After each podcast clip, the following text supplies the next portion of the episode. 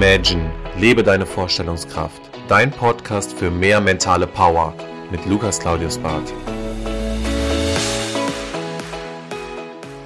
Herzlich willkommen zurück zu deinem Podcast. Schön, dass du wieder eingeschaltet hast. Heute geht es um das Thema, wie eine fehlende Vorstellungskraft und Einstellung zu dem Thema Geld deine Beziehung belasten kann und wie ihr als Paar eure Vorstellungskraft nutzt, um eure gemeinsamen Ziele zu erreichen.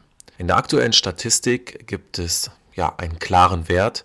59 Prozent der Beziehungen gehen zu Ende wegen dem Thema Geld. Und das ist ja schon ein extremer Wert, wenn man überlegt, was es auch für sonstige ja, ich sag mal, Trennungsgründe geben könnte, äh, sind 59 Prozent ja schon eine Hausnummer und man kann ganz klar sagen, das Thema ist allgegenwärtig und man muss definitiv über das Thema reden. Aber wo liegen denn eigentlich die Risiken oder die Probleme, dass das Thema Geld so wenig behandelt wird in einer Beziehung? Und oftmals geht es schon in der Kennenlernphase los, weil wenn du dich selbst mal fragst, hast du in der Datingphase oder Kennenlernphase direkt über das Thema Geld geredet, über das Thema finanzielle Verhaltensmuster, ich denke weniger. Und äh, dementsprechend könntest du dir auch direkt jetzt die Frage stellen, kenne ich das finanzielle Verhaltensmuster meines Partners? Also nach welcher Annahme oder Illusion lebt mein Partner? Sind 5 Euro viel wert für meinen Partner, 50 Euro, 10.000 Euro? Also wie wurde mein Partner in der Hinsicht erzogen? Wie ist er aufgewachsen? Das heißt, das sind elementare Fragen nach dem Verhaltensmuster, wonach die Person schrebt. Und genau das Gleiche gilt natürlich auch für dich. Du hast auch in deiner Erziehung ein gewisses finanzielles Verhaltensmuster an die Hand gelegt bekommen. Das heißt, es gibt natürlich Situationen, da reden wir eher über einen finanziellen Kampf. Man hat ständig erlebt, dass wenig Geld zu Hause vielleicht vorhanden war, dass jede Sache, die du dir gewünscht hast, irgendwie utopisch oder unrealistisch war. Dementsprechend hattest du zwar Wünsche, aber die wurden oder konnten kaum erfüllt werden. Oder du kennst vielleicht die komplette andere Seite. Das heißt, wir reden hier eher von einer finanziellen Entspannung. Du hast eigentlich alles bekommen, was du wolltest. Du hattest jegliche Wünsche, wurden erfüllt. Das heißt, du hattest wirklich eine Kindheit, wo man sagen muss, klar, der finanzielle Aspekt hat man immer mal gemerkt, aber du hast ihn nicht irgendwie gespürt, dass du gesagt hast, da wurden irgendwelche Ereignisse erlebt mit viel Angst, Sorge, so dass du gesagt hast, mit Geld verbinde ich oftmals auch irgendwie so eine gewisse Kälte, ein Gefühl der Unsicherheit, irgendwie so ein gewisser Kampf oder wie gesagt die komplette andere Situation, dass du einfach das Gefühl hattest, alles war möglich. Und wenn man natürlich in einer Beziehung ist, dann geht es auch darum, dass Verhaltensmuster zueinander passen.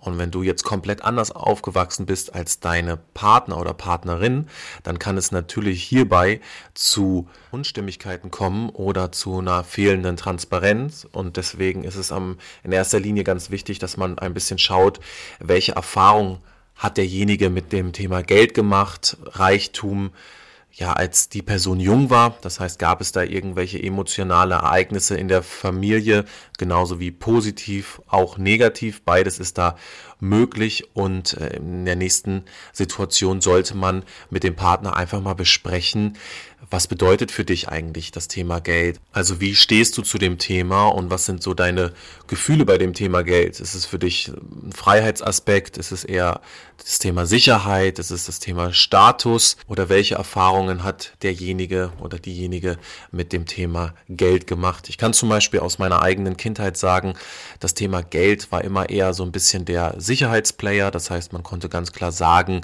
wenn man Geld hat, kann man sich sicher fühlen und äh, das war irgendwo auch immer so ein bisschen die Erziehung, die in meinem Kopf verankert war, was absolut nicht schlecht ist, weil andersrum wäre es gewesen, wenn Geld keine Bedeutung vielleicht gehabt hätte, würde ich heute verschwenderischer damit umgehen oder würde eher sagen, ach, ich versinke in den Materialismus und äh, dementsprechend kann ich besser mit meinem Geld umgehen.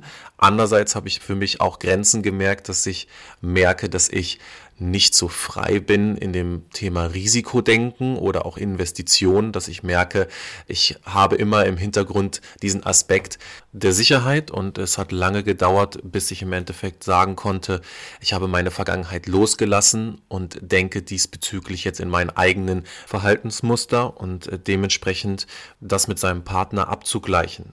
Und ich würde dir an dieser Stelle die Empfehlung geben, dass ihr euch eine gemeinsame Liste macht mit dem, über das Thema Geld und auch Verhaltensmuster. Das heißt, welche Bedeutung spielt für euch das Thema Geld und wo sind eure Gemeinsamkeiten in diesem Thema. Und wenn ihr das so ein bisschen abgegleicht habt, wo ihr dann auch gemerkt habt, okay, welche Unterschiede gibt es oder welche Gemeinsamkeiten gibt es, dann kann man ja auch zusammen einen Nenner finden. Und das ist natürlich dann auch im nächsten Punkt wichtig, dass man das Ganze auch wieder visualisiert. Das heißt, gemeinsame Ziele nicht nur als Einzelperson aufschreiben, sondern auch als Paar zu sagen, wir möchten finanziell frei sein und das soll so und so aussehen oder unsere finanziellen Ziele sehen so und so aus. Das können ja unterschiedlichste Formen sein, aber wichtig ist auch, dass man als Paar ein Ziel hat, worauf man hinarbeitet und dabei ist es natürlich elementar wieder wichtig, das Ganze auch irgendwie sich im Fokus einzuprägen. Das heißt, es sollte wieder einen Platz haben, der sichtbar ist, wie zum Beispiel im Kühlschrank. Ich rufe mir das ständig ins Gedächtnis.